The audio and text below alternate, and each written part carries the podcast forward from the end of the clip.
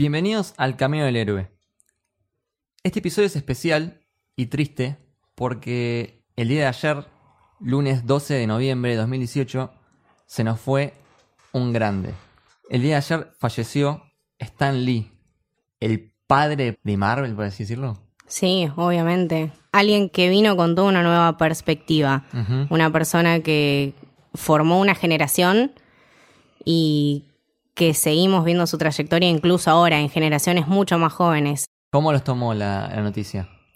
Eh, de hecho fue un poco vergonzoso, yo estaba en mi trabajo y mm, me mandaron un mensaje de que había fallecido Stan Lee y me largué a llorar y tuve que, nada, irme al baño y llorar un ratito Ay. porque, nada, posta no me lo esperaba, me empecé a preguntar un montón de cosas, qué cameos había grabado, qué cameos no iban a estar más, dije, la puta madre, es el último, la, la última peli de los Avengers y, o sea, A mí lo que me pasó fue que, por un lado, yo medio que me venía preparando, porque es una persona que tenía 95, 95 años. años. Y uno sabe que, bueno, las personas no son inmortales. En algún momento iba a pasar. Pero cuando me enteré, es como que aún así te quedas choqueado. A Me mí mató. me agarró en el bondi y como que venía ahí como lloriqueando, Sí, me iba sí. escondiéndome. Llegué a casa y me quebré. Porque aparte empecé a ver eh, todos los, los tweets de la gente. Las fotos. Las fotos. Las fotos de mi Instagram, el feed se actualizaba y era tipo nueva foto de Stan Lee, nueva Todo, foto de. Stan Lee. Iron Man, Spider-Man, The Wasp. Todos, todos pusieron algo, todos eran cosas súper conmovedoras. eh, nada, te rompe el corazón. Sí, increíble. Eh, igual también es lindo que todos lo recuerden bien, ¿no? Porque eh, no, no vi nada negativo, siempre con buenos deseos hacia Stan Lee, siempre recordándolo. eh, él siempre estaba feliz. En la, toda la foto que vi, él siempre con una sonrisa, abrazando, y es lo que era él, ¿no? Sí, sí. Habla mucho de, de la gran persona que era. Yo particularmente, cuando me enteré ayer, no la creía. A mí me apareció el cosito de Reddit. No, debe ser mentira. Stan, no, no, y después seguía el viaje en el colectivo y dije, Stanley...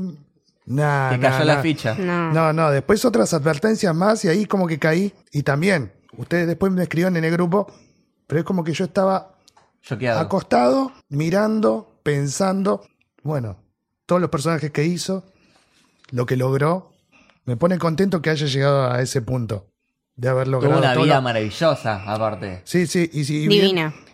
el flaco al comienzo cuando dijo, voy a hacer cómic. ¿Por qué? Porque tengo que comer, tengo que laburar de algo.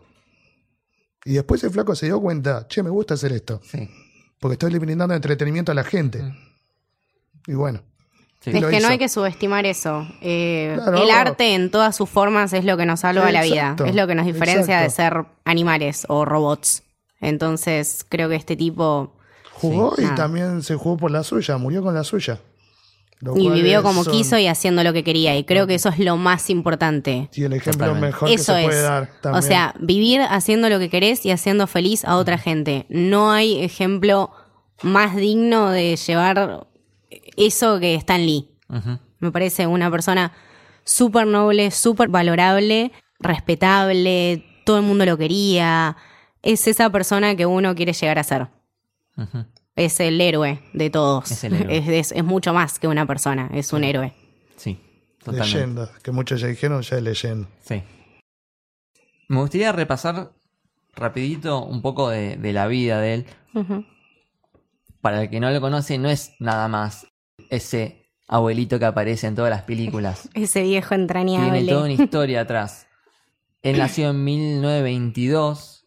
No se llamaba Stan Lee. En en realidad se llamaba Stanley, todo junto, Lieber. Y empezó a trabajar en los cómics en la época de la Segunda Guerra Mundial. Él fue a la guerra. Ujú. Y la época donde los superhéroes de la Edad Dorada estaban en auge, ¿no? Eh, Superman, Batman, Wonder Woman, Capitán América. Después, en los años 60, cuando Marvel venía medio en baja, casi quiebra, empezaron a echar mucha gente, pero él sobrevivió a ese recorte de personal porque era familiar de, de alguien y como vio que se le venía de noche, decide hacer un cómic de superhéroes como a él le gustaba, ¿no? sin máscaras y con identidad pública.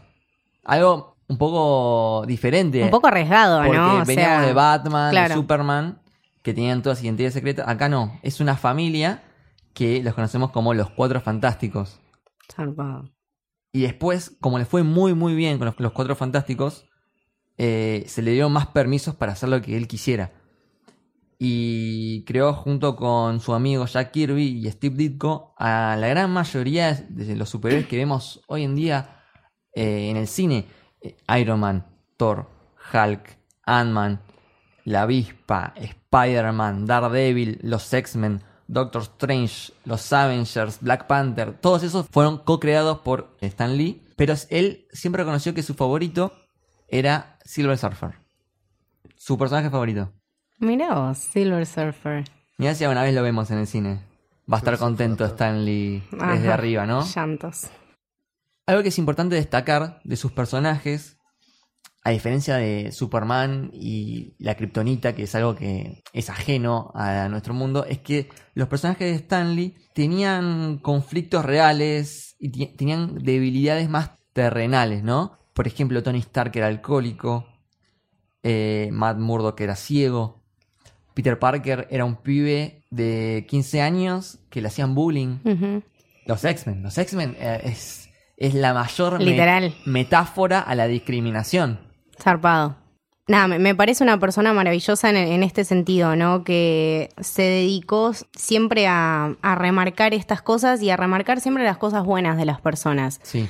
No tratando de ocultar el hecho de que tenían cosas malas, porque de hecho lo vemos todo el tiempo en los personajes. Sino como aceptándolas. Exacto, o sea, lo vemos también mucho en las pelis, ¿no? Y lo, lo hablamos de hecho la semana pasada con Doctor Strange, este tema de no vencer a tus demonios, sino, bueno, amigarte con ellos y tratar de convivir con esos miedos, con esas inseguridades. Creo que a partir de los cómics muchas personas se identificaron con eso y se sintieron mucho mejor consigo mismas. Eh, de hecho, él, me acuerdo que una vez había dicho que en un momento sintió que era un fracasado porque no era ni un arquitecto, ni un abogado, ni un doctor.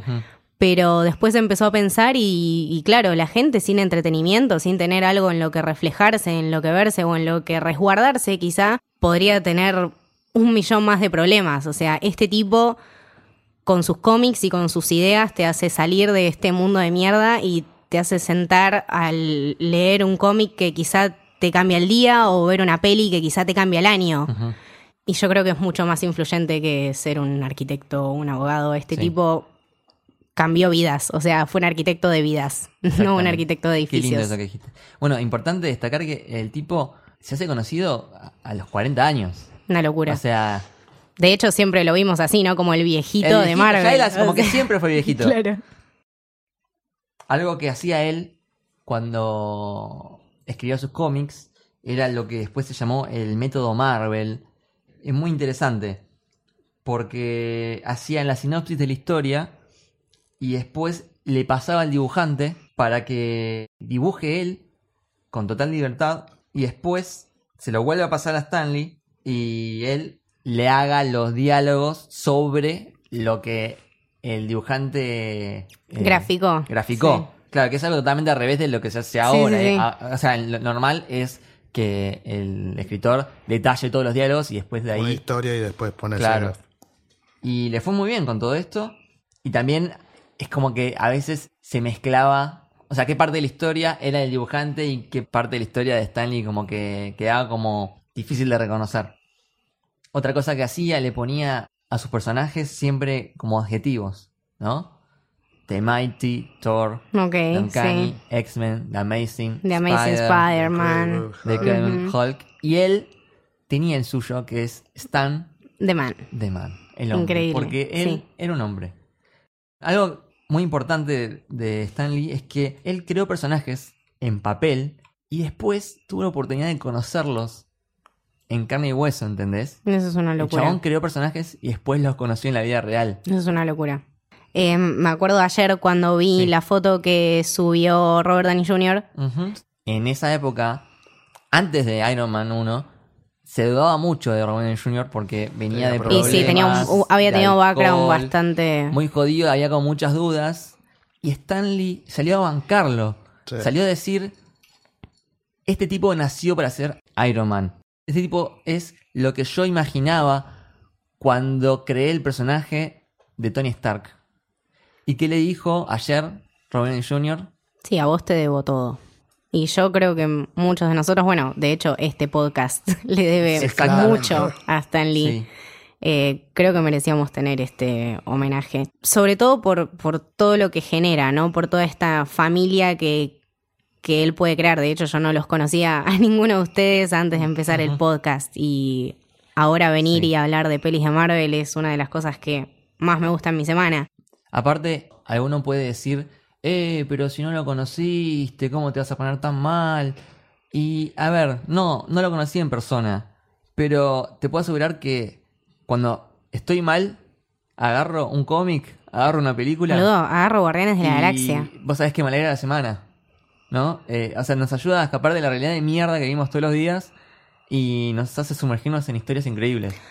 Te, te remarca mucho lo bueno que es ser humano. Eh, creo que rescata mucho de esas cualidades. Y de hecho, bueno, lo hizo con las personas en la vida real. Lo vimos claramente con Robert Downey Jr. Y la verdad que nos dejó un montón de enseñanzas. Nos enseñó a que ser diferentes está bien. Nos enseñó eh, que cada uno de nosotros lleva un héroe dentro. Y dejó un legado increíble. Y bueno, antes dije nadie es inmortal. Pero ahora estoy pensando, me parece que él Stan Lee igual sí, Sí, es inmortal. es inmortal. Porque lo que él hizo va a ser recordado por siempre. Bueno, para levantar un poquito, me gustaría hablar un par de cosas de las que hizo, además de los cómics. Él produjo y dirigió un programa que se llamaba Superhumanos, en el que buscaba, buscaba personas reales con habilidades extraordinarias, como si fuesen superhéroes. Increíble. Entonces, cada capítulo iba buscando a una persona con una habilidad especial. Qué lindo, ¿no? O sea, Como que realmente los superhéroes claro. no estaban tan lejos. Exactamente. Y bueno, después está todo el tema de los cameos, ¿no? Dejemos las películas para el final. Primero, me gustaría mencionar en animación. Estuvo, eh, a ver si me ayudan, en la, en la serie de Spider-Man, la de los 90. Sí, ayer vi un, un par de posts Sí. relacionados con eso y dije tipo, ay, Sí. no te acordás de...